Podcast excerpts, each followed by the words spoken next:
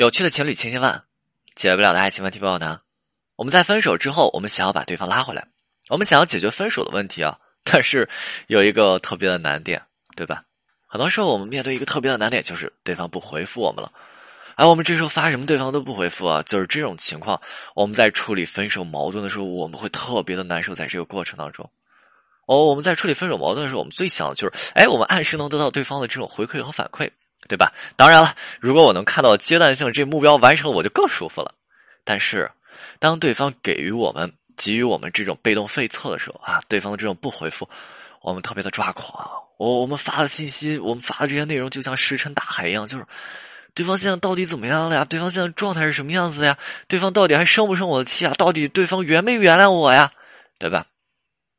啊，很多人想想要去拉回对方啊，在这个过程当中，啊，对方怎么办？对方只要不回复，这些人怎么样？憋不住了啊，发一堆小作文，一条一条一条过去，对吧？甚至说，对，还有的人是这样子，就是你知不知道你这样不回复，你很不尊重人，对吧？去朝对方发泄情绪，很糟糕，真的很糟糕。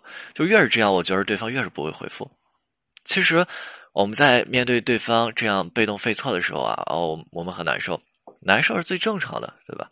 就是对方什么话都不说，这也就是我们平常网网上宣传啊说的叫什么冷暴力。对对，对方这不就是冷暴力吗？对吧？冷暴力的威胁呃威力就在于说他能够把人逼疯。但是如果你再去处理分手矛盾的时候，你就是真的这么沉不住气啊，那再去解决这个问题上，你就是被这么打倒了，在这个环节上你就是这么被打倒了。那我觉得你是没有办法去把他给拉回来了，没有办法去处理好两个人情感问题，最后面对的一定是彻彻底底的分手，对吧？其实对方在给我们被动费测啊，就是怎么都不回复信息的时候，也不过就几个状态。第一个就是对方自闭啊，对方自闭状态，这个内容之前音频当中有讲过啊，对方自闭状态，这也不是只针对你一个人，而是针对整个世界。他不仅仅不回复你，他是所有人他都不回复。他这个时候，你之前啊，他为什么会进入这个状态？他就是你会发现，这时候自闭状态就是之前他被你给扎的心扎的拔凉拔凉的，他这个人感觉人间不值得，他回不动你。哎呀，这这不不手机一响，哎呀，就不想看好累啊，回不动，对不对？就感觉很艰难。所以对于这样他来说，你不需要有任何激进的言语或者激进的情绪给到对方。你你想一下，对方这时候自闭了，对方就躺在床上，哎，我不想起来身上，我好累啊。啊，外面阳光灿烂，但是我不想出去，我就感觉自己的世界都是灰。对于这样的他来讲，对不对？对方就是这种自闭状态。你发了几条正儿八经的合理话之后啊，然后你绷不住了，然后你开始啊，你你你不回我信息，你不尊重人，对吧？你很糟糕，巴拉巴拉巴拉。对方，对吧？刚开始几条信息，可能对方自闭的时候，对方不会立马就看，对方过一段时间，慢慢又拿起手机看。哦，你现在这个样子了，哦，你现在有一些改变。然后你叭叭几条信息过去以后，哎你不回信，你很不尊重人，叭叭。然后对方好不容易说看到你是有些改变了，对你有点期待了。对方自闭这个状态是不是刚要走出来？然后好家伙，然后看到这样的内容，对方是不是又叫你炸的自闭回去？哎，对方又他又这样，哎，他之前改变是假的，哎，我还是倒下睡一会儿吧，对吧？对方自闭这样状态，然后又回去了。所以对方自闭的时候怎么办呀？一定要沉住气，你不要急啊，不需要急。你有间隔的给对方发一下合理话，你有间隔的给对方展示一下你当下这种状态。哎，对方走出自闭状态的时候，对方会主动联系你的。哎，这是第一个自闭状态。第二个逃避，对于逃避状态的人来讲，你会发现说他把你看成了负面情绪的这种来源了。在这个状态当中啊，对方的社交不会出现任何的问题。他该玩游戏玩游戏，他该跟朋友出去吃饭跟朋友出去。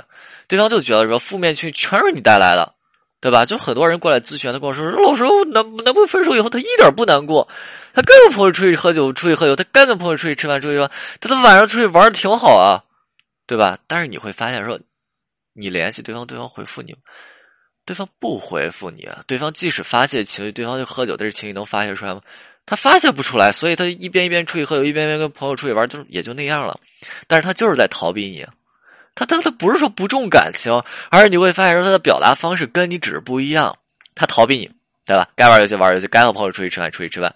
对方就觉得说负面情绪一定都是你带来的，所以我们人都是趋利避害的啊！我我们要追寻那种轻松简单、开心快乐的那种生活，对不对？哦，我们要远离那种难过、难受、伤心那种负面情绪，我们不想总是沉浸在那种悲伤的情绪当中，所以他要逃避你。所以这样的逃避状态来说，对方会觉得说，嗯，我只要逃避了你，嘿，我就可以轻松的解决你；我只要逃避了你，我就可以拥抱大海，春暖花开。哎，你会发现说，什么样的人更喜欢逃避？那种蓝绿色性格人特别喜欢逃避。对于这部分人来讲，如果你不能给他们展示解决问题的方式和方法，他们可以逃避你一辈子。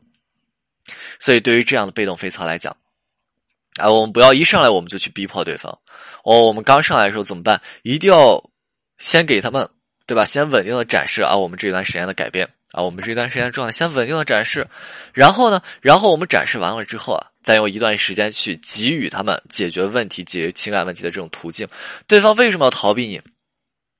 对方为什么要逃避？你得想明白，是因为对方觉得说，对方已经没有能力，对方已经没有方式、没有方法去帮和你一起解决这些问题了，只靠对方一个人是不足以走下去的，两个人的未来没有未来了，所以对方这个时候。跳出来！我要逃避你，我我我跟你没有未来，我解决不了这些，我要藏起来了，对吧？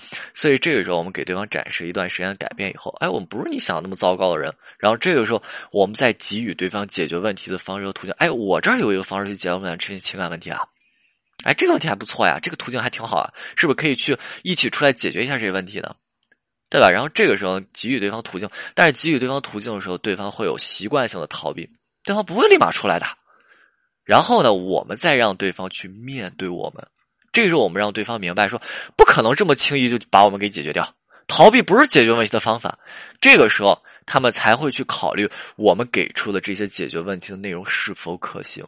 然后呢，然后你会发现说，进入到一个讨价还还价的这么一个沟通环节，在这个环节当中，你会发现说，对方给我们飞策，去面对飞策少不了，不可能少，对吧？其实面对对方的不回复啊，对方对我们是一种封闭状态。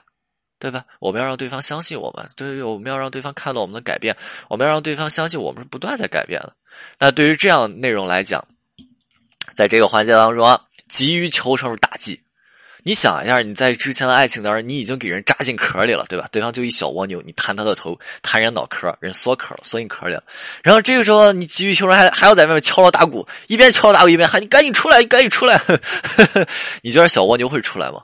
他不会出来，他怎么可能出来？他害怕呀，他越害怕也不会出来，对不对？小蜗牛什么时候你放在那儿，放在那儿以后没动静了，他他伸个触须出来说：“发有没有有没有有没有问题？对吧？”他才会一点一点出来。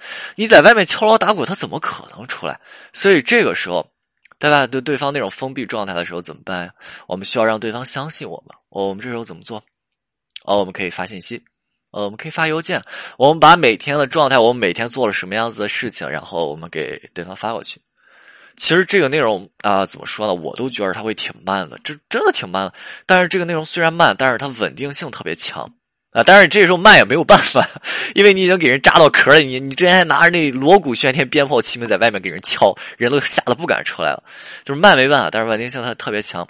你想一下，就是对方通过一段信息、一段时间这个收到你这信息，还有邮件这种接收，然后他去怎么样 get 到你的这个生活，去了解你现在这种状态，然后他会对你现在有一个实质性的改观，那你之前的印象，这个印象也就慢慢的、慢慢的、慢慢的改变了。对吧？我们分手之后，我们都会对我们的情感对象有一个封闭的这种固着的状态，就是我之前讲的那固着状态嘛。我们都对我们的情感对象都会有一个封闭的固着状态。我我们想要去解决这个分手矛盾，我们会去想：哎呀，对方这时候一定不会回我们信息，这是我们的这种固着状态。多少人抱着这种固着状态去跟对方聊，然后聊不好，聊得很糟糕。然后呢，对方也会对我们抱有这种封闭的固着状态。对方会觉得说：哇，我们就是改不了，哇，我们好糟糕，我们就是负面情绪的来源。对不对？那这就是基于我们认知的惯性。你会发现，说我们人分手了，我如果我们是主动提分手的那个，我们要维护我们分手的正义性的，对不对？我不要理你啊！你说邪恶那个，对不对？我理你，我要再次被伤害的，对不对？我理你，我还会像之前一样被伤害，我不能理你啊！我我如果理你，我就是不正确的啊！我我就我就不行了，对吧？我绝对不能理你啊！尤其是你会发现，是对于那些刻板的死心眼那些蓝色性格的人来讲。对吧？你这些人怎么样？他们故意为了自己的情绪啊，意气之争啊，较真啊，对吧？较真儿，哎，要证明自己啊！我不理你就是对的啊，对吧？我我理了你还得被伤害，哼！你会发现说这样的人，他不是讨厌你这个人，他不是讨厌你这个人，而是你会发现他们要远离你带去这种负面情绪，而这些负面情绪，你会发现这些负面情绪导致说，就是之前讲过那些内容啊，讲过那些固着状态，他要远离你带去这种负面情绪，而这些负面情绪，他们认为会给他们带去。伤害和打击，对吧？这个时候你会发现，说你再去跟对方不断合理化，一条一条一条一条一条这种合理化，意义不大。我我真的觉得意义不大。所以你一定要坚持去描述自己的生活，这个非常重要。很多人挽回的时候，对方逃避，哎，对方一逃避，然后这个人怎么办？合理化，哎，一条合理化，就是你会发现，说一条一条一条合理化，就给人合理化成筛子了。真的，就是很多人再去挽回的时候，他们发现一个点啊，就是对方刚开始逃避的时候。合理化非常好用，他做了合理化，发现非常好用。哎，对方立即就给回复了。对方这个时候为什么给你回复呀？因为你会发现，你合理化让对方觉得说你改变了，你特别好，你和之前不一样了。但是大部分人就是这样，人具有惯性嘛。